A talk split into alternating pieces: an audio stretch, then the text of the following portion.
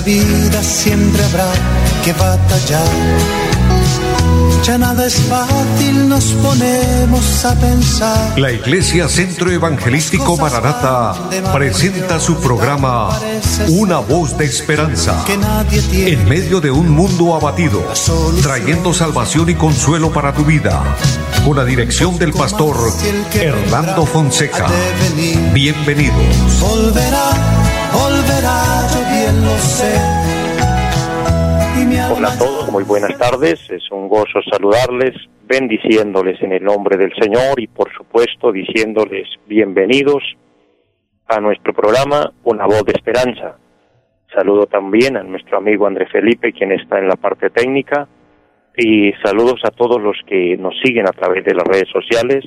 Bendiciones y que la gracia de Dios esté con cada uno de ustedes, deseando que estén bien, que gocen de buena salud, de paz y bendición, porque cuando confiamos en Dios, cuando dependemos de Dios, la bendición de Dios nos acompaña. Podemos estar eh, tranquilos, podemos estar en paz, disfrutando de sus beneficios, de sus bendiciones, así como Él hace salir el sol que nos alumbra, así como el aire que respiramos, como la lluvia que riega la tierra, su misericordia con nosotros todos los días. Amados, quiero leer una palabra preciosa de la Biblia y el Salmo número 27 para bendecir su vida, para bendecir su alma y de esta manera invitarles para que imploremos el favor de Dios, la bendición de Dios sobre nuestras vidas, que el Señor nos ayude, invocar la misericordia de Dios. Qué bueno que haya en nosotros una bonita costumbre, un hábito sano, y es orar, hablar con Dios, implorando su misericordia, dándole gracias, porque mire, querido hermano y amigo, eh, la salud que usted disfruta, la vida que tienes, es un regalo de Dios, es un don de Dios. La comida que usted puede disfrutar en su mesa es un regalo y un beneficio de Dios. La familia, el techo, etcétera, todo lo que tenemos. Entonces, qué bueno.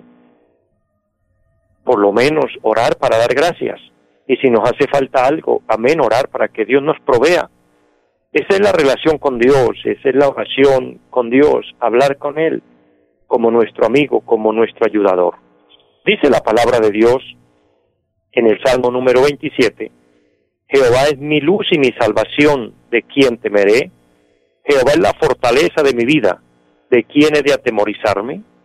Cuando se juntaron contra mí los malignos, mis enemigos, mis angustiadores, para comer mis carnes, ellos tropezaron y cayeron.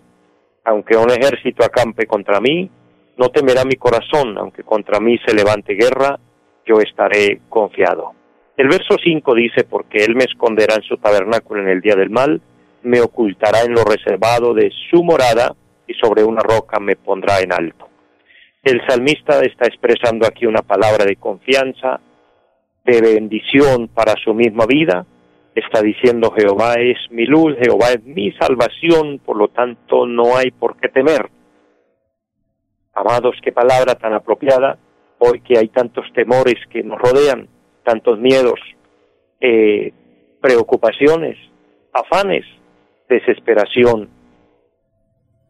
El Señor quiere traer bendición y hacer que podamos sentir paz porque la paz de Dios no es la ausencia de problemas. Dicho de alguna manera teológica, la paz de Dios no es la ausencia de la guerra, sino aún en medio de la misma guerra, en medio de la misma situación difícil, pero estar en paz. En medio de la tempestad fuerte, pero estar en paz. Esa es la paz de Dios. Vamos a orar que Dios nos regale esa bendición, esa paz que puede bendecir y llenar nuestro corazón. Y a la vez oro por aquellas personas que me han pedido porque tienen peticiones importantes, algunos por salud, eh, algunos por empleo, algunas personas por situaciones y problemas eh, familiares, problemas de tanta índole que se presentan y Dios es bueno, Dios es fiel para glorificarse y operar de acuerdo a la necesidad, pero también a nuestra fe y a nuestra oración al Señor. Vamos a presentarnos delante de Dios y pedimos sus misericordias. Padre que esté en el cielo, te damos gracias porque este es un momento especial en el cual podemos ver la grandeza de Dios, la misericordia de Dios con cada uno de nosotros. Gracias porque nos da la vida, nos da la salud. Y en este momento, Señor, gracias por cada oyente, allí a la distancia, todas las personas que a través de la radio, a través de las redes sociales, eh, nos están oyendo. Bendíceles, Dios, que la gracia divina esté en sus corazones, que puedan tener paz, que puedan tener tranquilidad.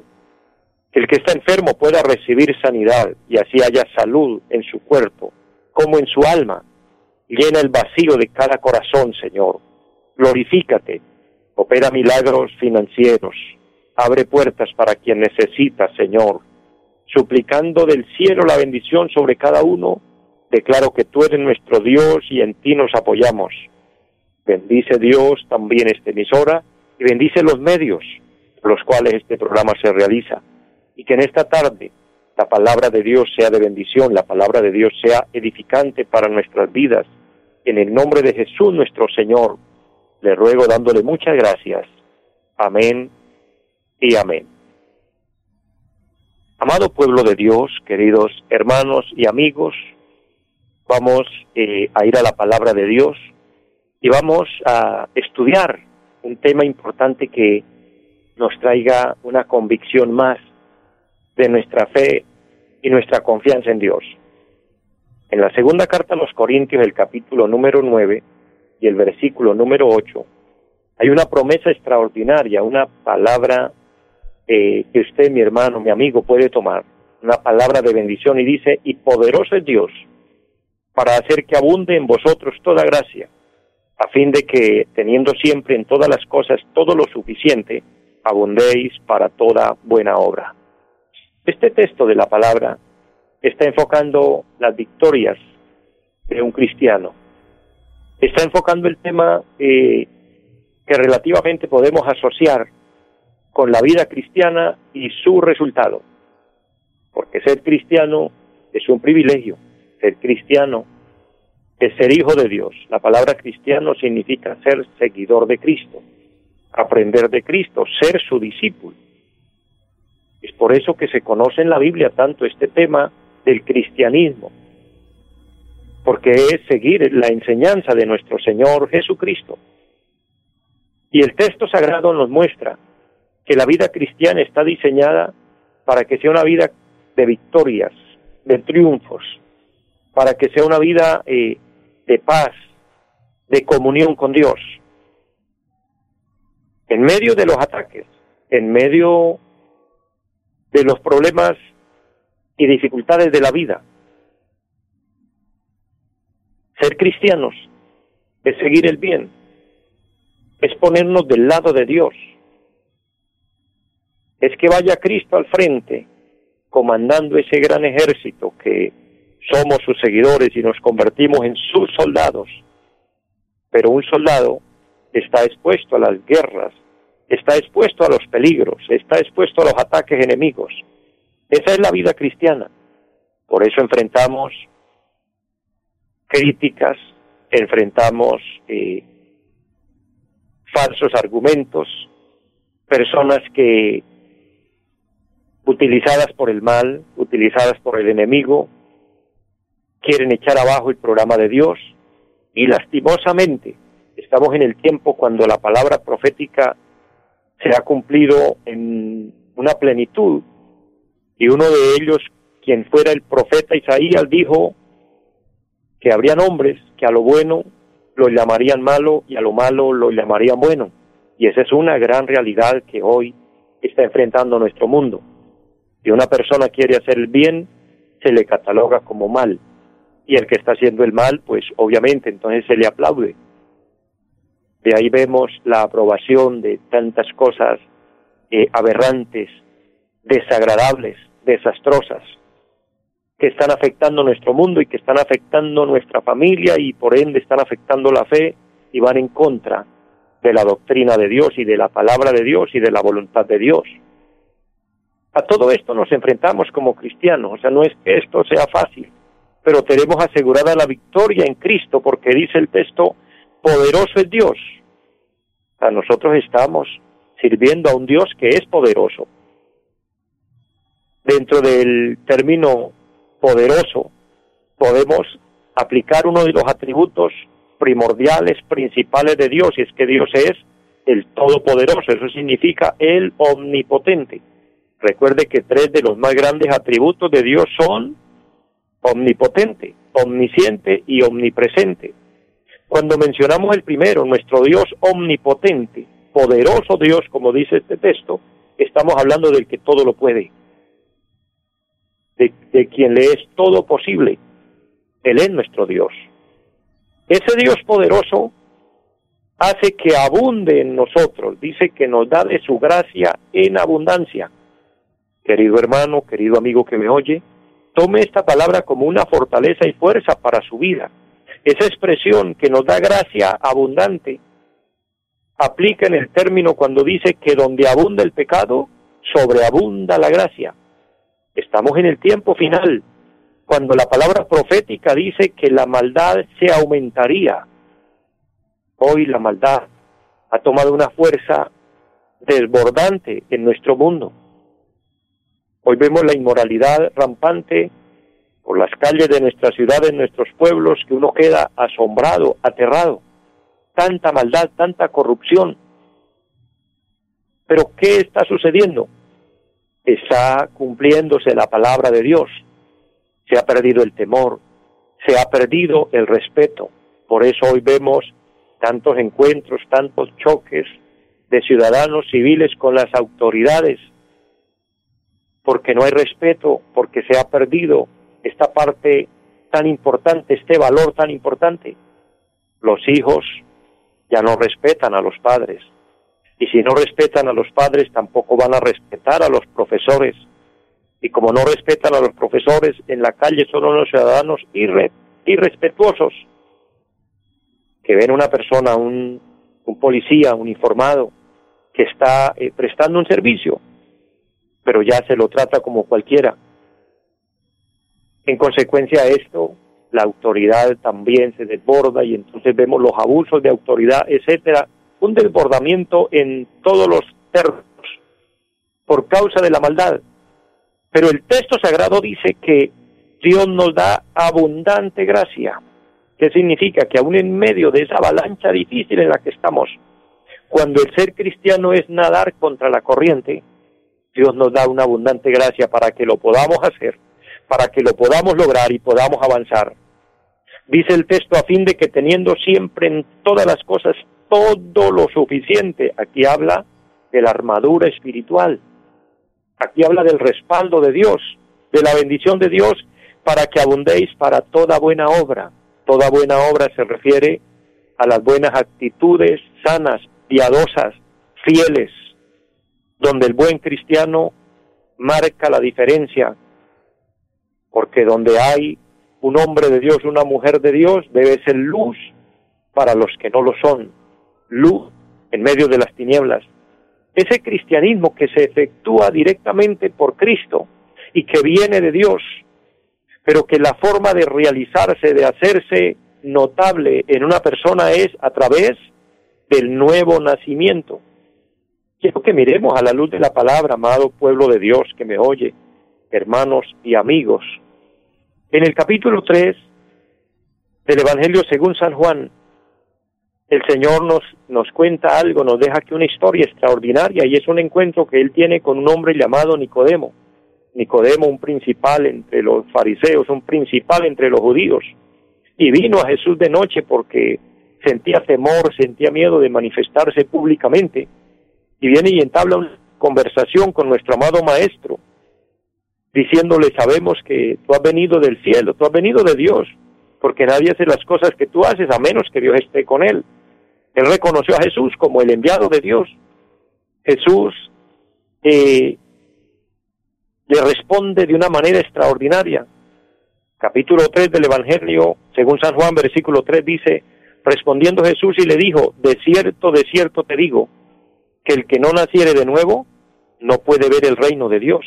Aquí habló del paso para el cristianismo, para convertirse en cristiano, en hijo de Dios, si no naciere de nuevo. Aquel hombre siendo un maestro de Israel, siendo un, un estudioso, una persona preparada, responde eh, aferrado o apoyado en la lógica. Y él dice, ¿cómo puede un hombre siendo viejo nacer de nuevo? ¿Puedo acaso volver a entrar en el vientre de mi madre y nacer? Pero Jesús da una respuesta espiritual. El versículo 5. Respondiendo Jesús le dijo, de cierto, de cierto te digo, que el que no naciere de agua y del Espíritu no puede entrar en el reino de Dios. Entendamos la palabra en el término donde dice, el que no naciere de agua, se refiere a la palabra. La palabra que es agua de vida y el Espíritu se refiere al Espíritu Santo. Son las dos cosas que trabajan en nosotros, la forma y manera de Dios darnos la vida nueva a través de la palabra de Dios y a través del Espíritu Santo.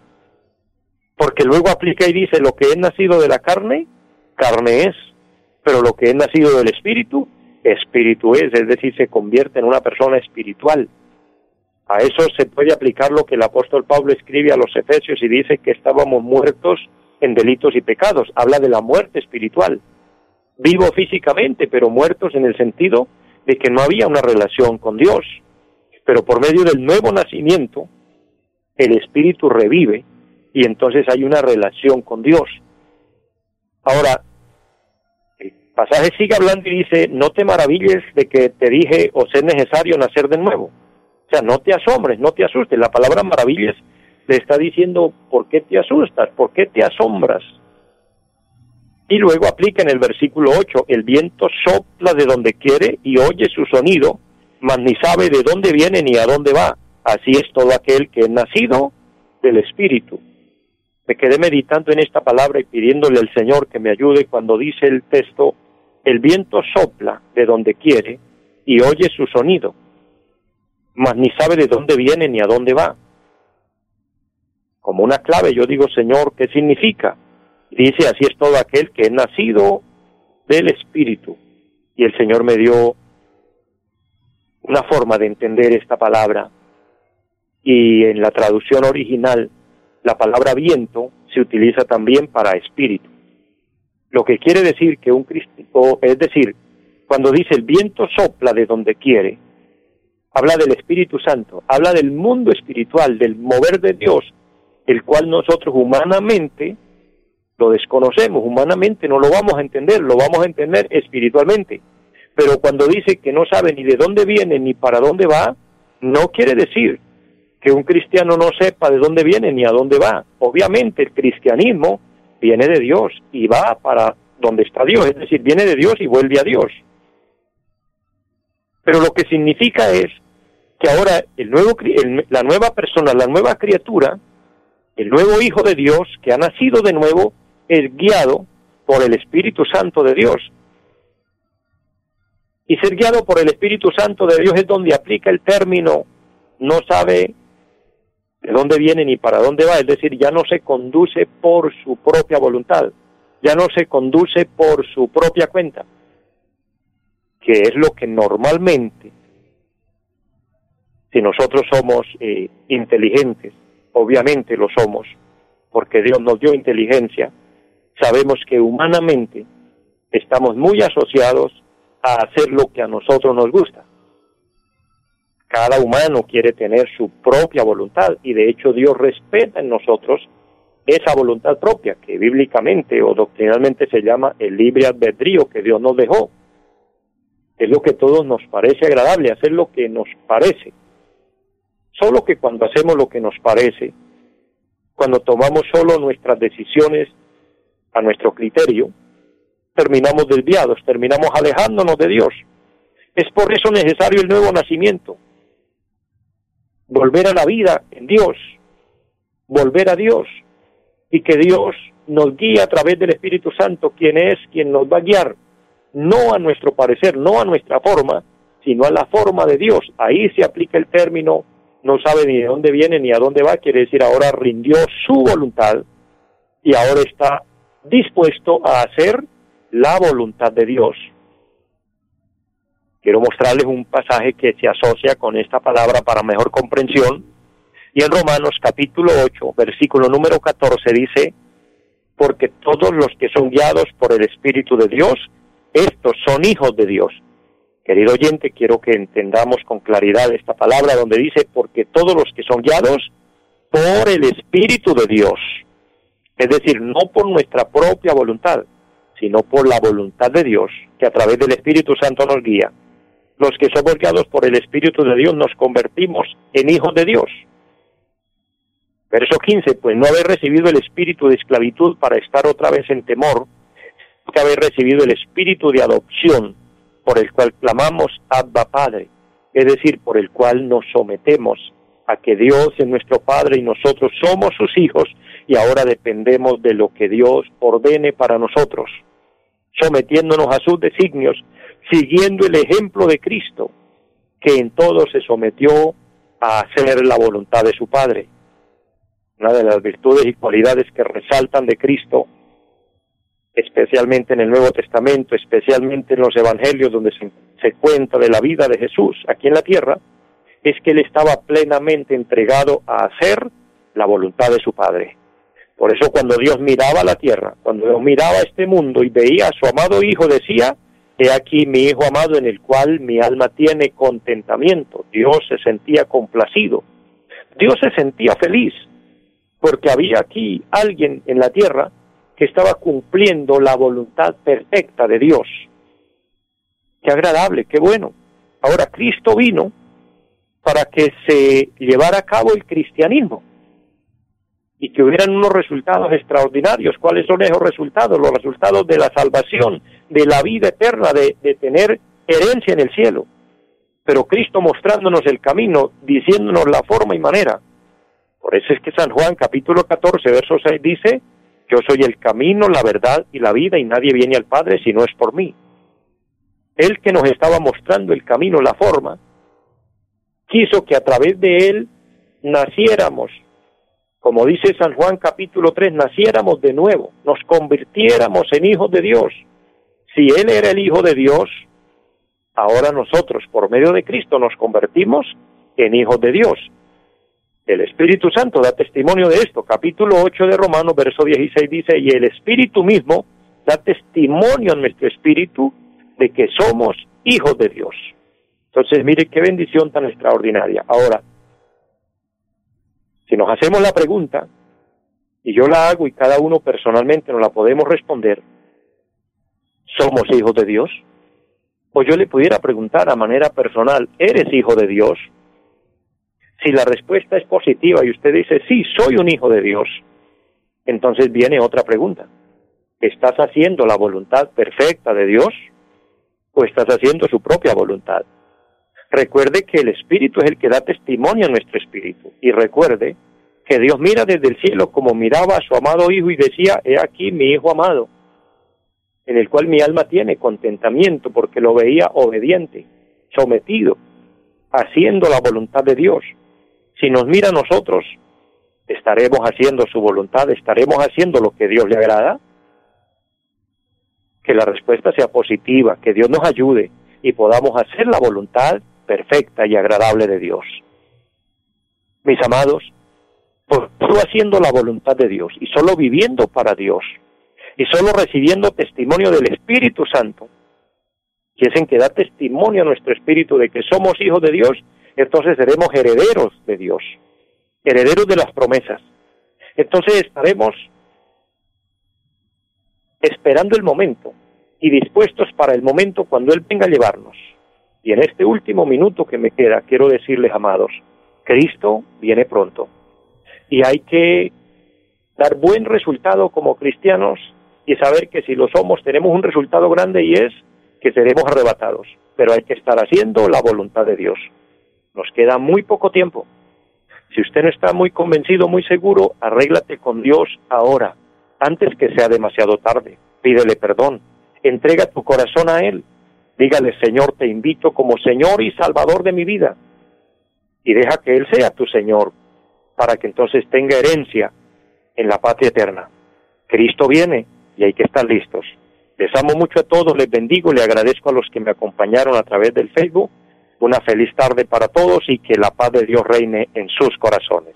Volverá, volverá, yo bien lo sé. Los invitamos a nuestra reunión en los días martes 7 de la noche, culto de oración Jueves 7 de la noche, enseñanza bíblica. Domingos 9 y 30 de la mañana, culto para toda la familia. Y 5 de la tarde, culto evangelístico. Los esperamos en la carrera séptima, número 371, Barrio Amaral Piedecuesta. Llámenos al 318-767-9537. Volverá, volverá, volverá.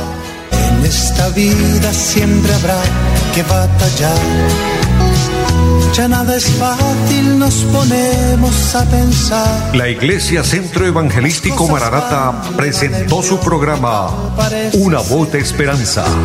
Los esperamos en nuestra próxima emisión. Volverá, volverá, yo bien lo sé.